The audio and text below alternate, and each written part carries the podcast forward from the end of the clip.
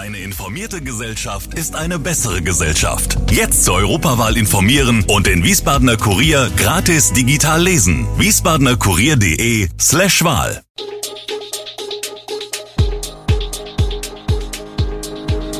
Gude, unser morgendliches News Update. Das Wichtigste aus Wiesbaden für Sie im Überblick. Guten Morgen aus Wiesbaden an diesem 22. März. Anklage gegen Wiesbadener Stadtrat Manjura wird zugelassen. Sirenenprobe am Samstag im Rheingau-Taunus-Kreis. Verkehrssituation und ÖPNV als größte Probleme in Wiesbaden. Cybersicherheit. Russische Hacker nehmen deutsche Infrastruktur ins Visier. Das und mehr hören Sie heute im Podcast. Die Anklage gegen den amtierenden Wiesbadener Sozialdezernent Christoph Manjura ist zugelassen worden. Der SPD-Politiker muss sich nun wegen des Verdachts der Beihilfe zur Untreue verantworten. Wann es zur Verhandlung kommt, steht noch nicht fest.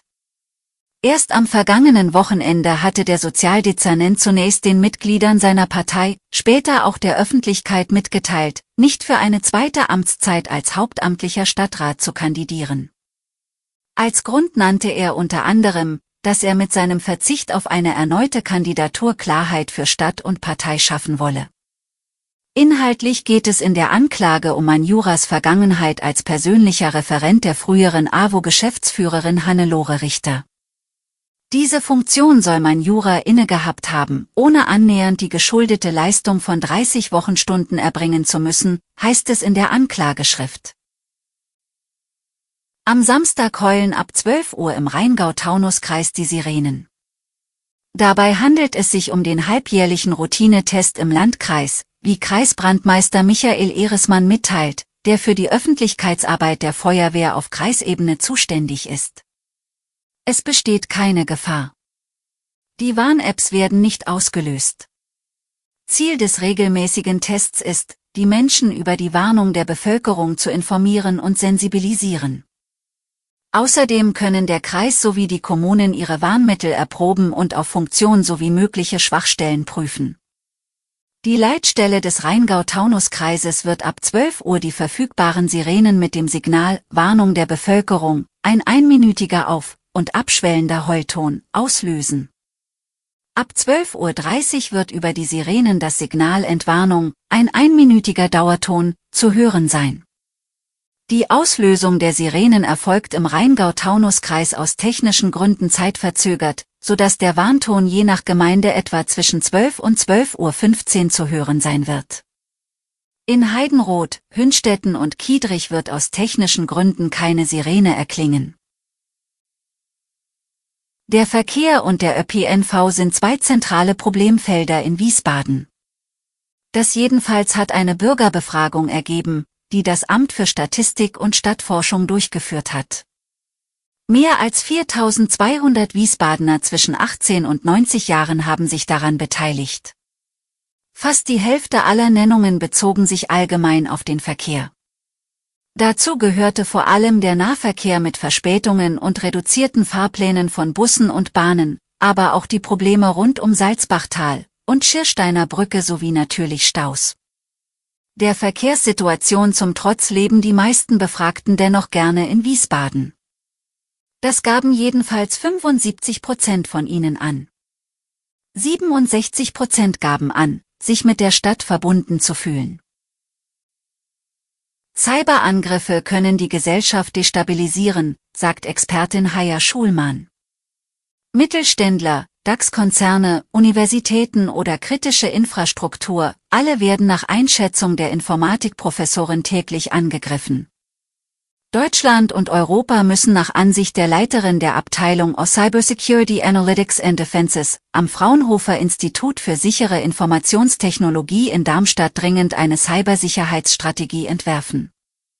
Mit zunehmender Vernetzung sowie der Auslagerung von Daten und Software in die Cloud nehme die Gefahr weiter zu, so Schulmann. Neben unsicheren Systemen seien Mitarbeiter über modifizierte Software oder gefälschte E-Mails die häufigsten Angriffspunkte, berichtet die Expertin. Laut Aussage des Vizepräsidenten des Bundesnachrichtendienstes könne man davon ausgehen, dass russische Hackergruppen die deutsche Infrastruktur bereits unterwandert haben, sagt Schulmann. Dass wir aktuell nichts sehen, heißt nicht, dass nichts geschieht, so die Expertin. Institutionen und Unternehmen sollten die eigene IT-Infrastruktur analysieren und sowohl ihre Organisation als auch ihre IT regelmäßig auf Schwachstellen prüfen. Ein wichtiger Punkt auf staatlicher Ebene sei die Verbesserung der Koordination zwischen Bund, Ländern und Behörden. Das Titelbild des neuen Programms der Alten Oper Frankfurt weckt Frühlingsgefühle. Zartrosa Blüten stehen für Aufbruch und das vollständige Erwachen des Konzerthauses zur kommenden Spielzeit. Es sei die erste Spielzeit nach Corona, wie Intendant Markus Fein beim Pressetermin am Dienstag betonte. Denn die aktuelle Spielzeit ist noch geprägt von einigen pandemiebedingten Einschränkungen. Internationale Gastspiele waren drei Jahre lang kaum möglich, erklärt Fein. Immerhin seien sehr viele Menschen im vergangenen Jahr schon wieder zurückgekommen, manche Termine waren ganz ausverkauft. Die Cellistin Zolga Better und die Pianisten Igor Levit und Lang Lang zählen zu den herausragenden Solisten, die sich in der kommenden Saison die Ehre geben werden. Das neue Abonnement-Debüt umfasst vier Vorstellungen junger, noch wenig bekannter, aber hochtalentierter Künstler. Nach dem Klassiker Cats wurde diesmal ein lautfein brandneues Musical für die Weihnachtszeit ausgewählt. Kudam 56 soll mit seiner aus dem Fernsehen bekannten Geschichte um eine Berliner Tanzschule nach dem Publikum im Theater des Westens auch die Menschen am Main begeistern. Alle Infos zu diesen Themen und noch viel mehr finden Sie stets aktuell auf www.wiesbadener-kurier.de. Gude Wiesbaden ist eine Produktion der VRM von Allgemeiner Zeitung, Wiesbadener Kurier, Echo Online und Mittelhessen.de. Redaktion und Produktion die NewsmanagerInnen der VRM. Ihr erreicht uns per Mail an audio.vrm.de.